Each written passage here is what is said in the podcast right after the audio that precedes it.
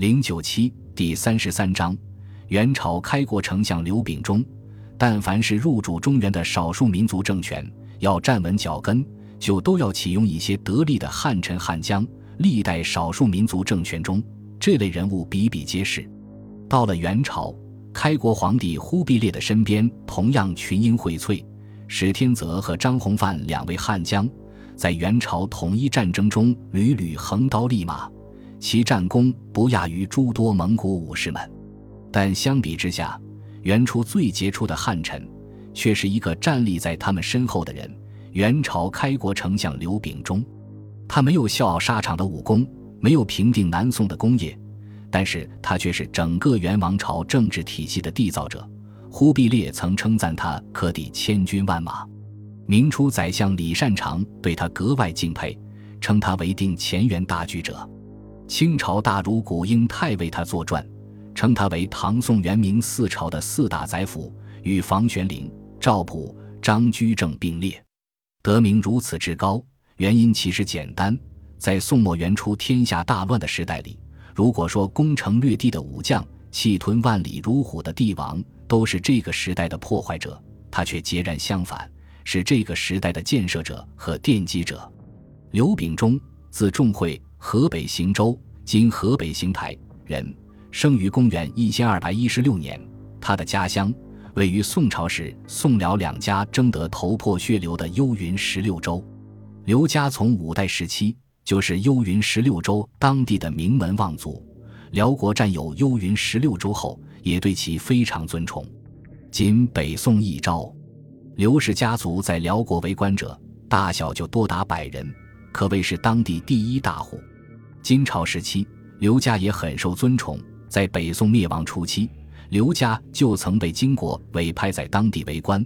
到了后来，蒙古南下，刘家也得到重用。刘秉忠的父亲就曾做过蒙古国路使。虽如此，多年以来，刘家为各少数民族政权效力时期，多从事的是一些幕僚。秘书之类的工作，并不曾独当一面。直到刘秉忠的脱颖而出，和历史上许多名臣一样，刘秉忠从小就是神童，而且他不但经史子集非常在行，更对各类杂学特有兴趣。他尤其是个外语人才，八岁的时候就精通梵文，琴棋书画也很有造诣。刘秉忠的父亲成为蒙古国陆氏后，按照当时蒙古的规矩。汉人出山为官，为防其造反叛变，其子女要被扣在大元帅府做人质。刘秉忠就这样当了人质，在蒙古大都的大元帅府一住就是五年。当时蒙古人多信仰喇嘛教，出入大元帅府的除了各类政要外，更有藩僧等宗教人物。此时刘秉忠才十一岁，但是天资聪明且好学，经常主动向人求教。结识了不少好友，借着入住大元帅府的机会，不但博览府中藏书，更耳濡目染各类政务处理，很快就有了一些声望。十七岁的时候，刘秉忠得到了去河东节度使做幕僚的机会。他少年老成，处理事务老练，结果那些宦海沉浮多年的老吏们也格外佩服，一时间朱吏咸服之。服是有原因的。因为刘秉忠这时期专干别人做不了的活，比如他曾受命管理仓储。这时期蒙古军中常有贵族子弟从仓库中调动粮食，事发后却多是管理仓库的官员背黑锅。刘秉忠受命后，面对此类事情，既不硬顶，也不逆来顺受，而是制定了严格的条令，一时间仓储之事肃然。工作能力出色的刘秉忠。其实是个心气很高的人，他并不甘心只在衙门里做一个小吏，相反期待能够建功立业。但此时的蒙古统治者不会给他这个机会。这时期蒙古帝国正横扫四方，汉族官员地位低下，难得升迁。刘秉忠既不是史天泽家族这样的实力派，其家庭也没有高官背景，所以在衙门里一干很多年，却始终郁郁不得志。日久天长。刘秉忠的心气被磨没了，不干了。二十一岁那年，刘秉忠辞掉公职，做了另一个出人意料的决定：出家。所谓出家，就是去当道士。他投身的派别就是宋元时期大名鼎鼎的全真教。说全真教，现代人的印象往往是从金庸小说《射雕英雄传》里得来的，多认为这是个江湖门派。事实上，全真教是宋末元初最著名的道教组织，它发源于金朝时期的王阳明，并非武林高手，壮大于成吉思汗时期的丘处机。全真教的主要思想，一是主张清净无为、苦己利人，而其另一个重要内容就是宣传老子画胡，即在少数民族群体中广泛传教、吸纳信徒。全真教的壮大，早期得益于成吉思汗的支持。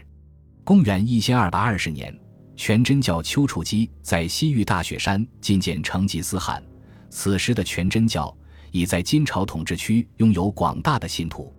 成吉思汗深知全真教的支持有利于其进兵中原，因此对丘处机礼遇有加，尊他为丘神仙，命他掌管天下出家人。蒙古进兵中原后，全真教的主要作用就是帮助蒙古军招降中原各路反抗蒙古军的起义军。在蒙古统治者的支持下，从此全真教旋风大起，信徒如云。刘秉忠也是其中之一。他在武安清化入道、清静无为的这些日子里，他的学问渐渐出名，很快又被挖了墙角。公元一千二百三十八年，天宁寺的虚昭禅师闻听刘秉忠才学，力邀他出家为僧。刘秉忠欣然应允，在天宁寺中做了一个书记，而这个际遇也改变了他一生的命运。虚昭禅师是当时的得道高僧，更与彼时还是蒙古王子的忽必烈交好。一年以后。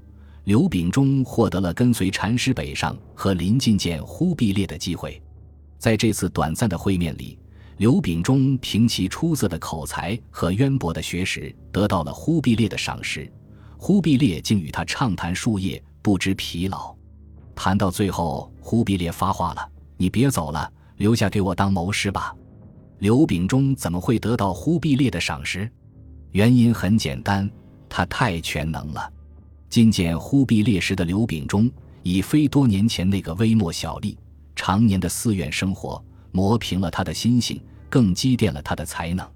此时的刘秉忠，不但于佛道宗教思想多有造诣，对于天下大事的分析更丝丝入扣。尤其难得的是，他的天文、数学、地理等学问也格外出色。在和理与忽必烈的会谈里，他竟然可以将南宋和中原交界线上。所有的险要地带一一说清，分析精当，甚至南宋各个防区的旱季、雨季，中原地区不同省份的气候条件，他也如数家珍。这样的宝贝，忽必烈当然不肯错过。从此以后，他就一生跟随在忽必烈的左右，不离不弃。从公元一千二百三十九年开始，刘秉忠就成了忽必烈的幕僚，而这时期也是忽必烈人生的关键时期。作为蒙古的王子，忽必烈此时的地盘，主要就是蒙古以南、长江以北的漠南汉地。而此时的蒙古，其统治方式还是传统的蒙古制度，因此统治并不牢固。刘秉忠首先建议忽必烈大量招揽中原贤才，先后为他举荐的汉族官员前后有五十多人，其中许多人官至宣抚使一类的封疆大吏，同时。他劝忽必烈采取中原的政治制度，更认为安本固民是得天下的关键。而在公元一千二百五十九年蒙哥汉允命前，刘秉忠最重要的工作就一个：经营中原。公元一千二百五十一年，忽必烈被委任主管漠南军务术士，为招揽人才，忽必烈建立了主要由中原知识分子组成的金莲川幕府，成为他的主要智囊团。刘秉忠则是金莲川幕府的头号人物。此时的中原虽然已落入蒙古帝国手中，但常年的战乱导致经济严重破坏，尤其是人口，比金朝全盛时期竟然下降了百分之八十，只有几百万人。这样的经济基础显然无法支撑蒙古帝国长期的战争。更重要的是，中原的大部分百姓士绅对于蒙古政权依然怀有抵触情绪。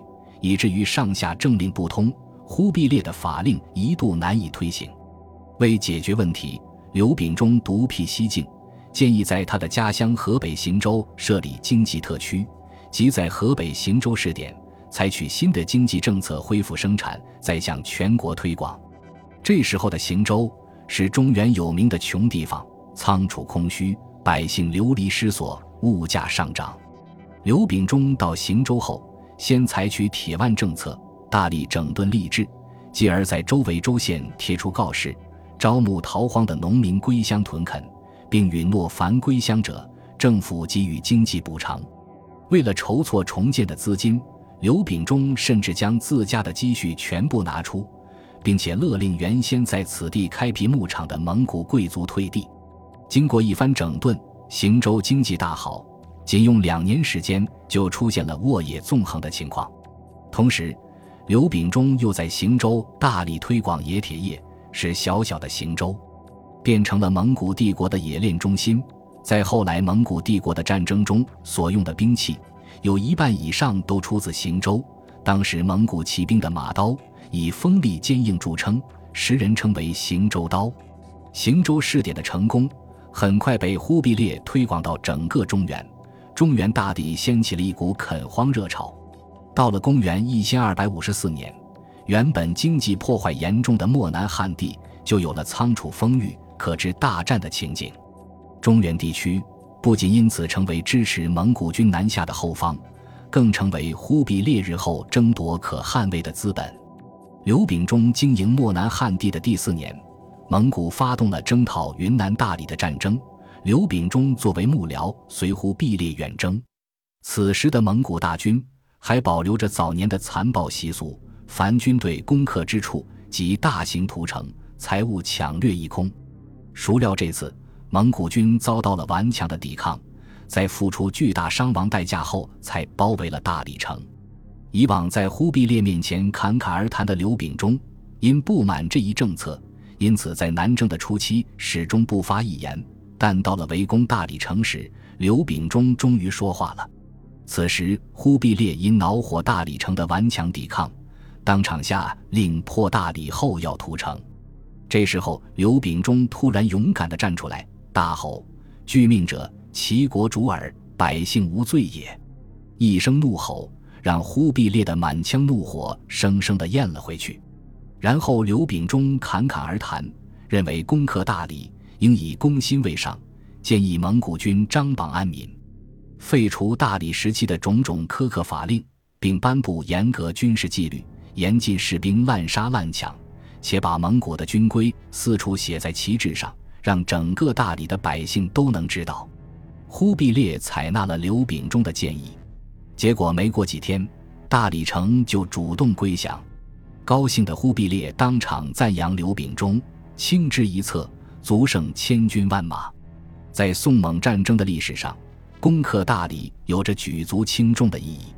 在整个宋朝，大理都是宋朝的坚定盟友。大理的获得，使南宋少了西南方面的重要屏障。蒙古大军可以用两面夹击的方式，从正北方和西南方同时进兵，让南宋腹背受敌。事实上，在最后灭南宋的战争里，忽必烈就是这么做的。而对于蒙古军来说，大理战役也是蒙古大军作战方式的一个转折点。相比于从前残暴的征战方式，从这时候开始，蒙古军有了严格的纪律，开始注重攻心。以忽必烈的军队为例，原本杀戮残暴的军队，从刘秉忠制定军事纪律开始，从此军事无一人敢擅取百姓一钱者。这不但使蒙古军此后的征战减少了抵抗。更让许多中原知识分子前来投奔。公元一千二百五十八年，刘秉忠又作为谋士参加了忽必烈攻打南宋鄂州的战役。他一面受命制定军规，将不可嗜杀作为蒙古军规的第一条；另一面起草文书，散发给沿路的儒生，劝说他们为蒙古军效命。结果不但蒙古军攻打鄂州成功，沿路的儒生更纷至来投。比起此前蒙古军在战争里的暴虐，这次忽必烈的军队纪律非常严明，不但滥杀百姓之事少了很多，即使抓到了逃亡百姓，也大多所获牲口悉纵之。刘秉忠也因此被许多百姓感恩。当时百姓更给他起了一个绰号，刘菩萨。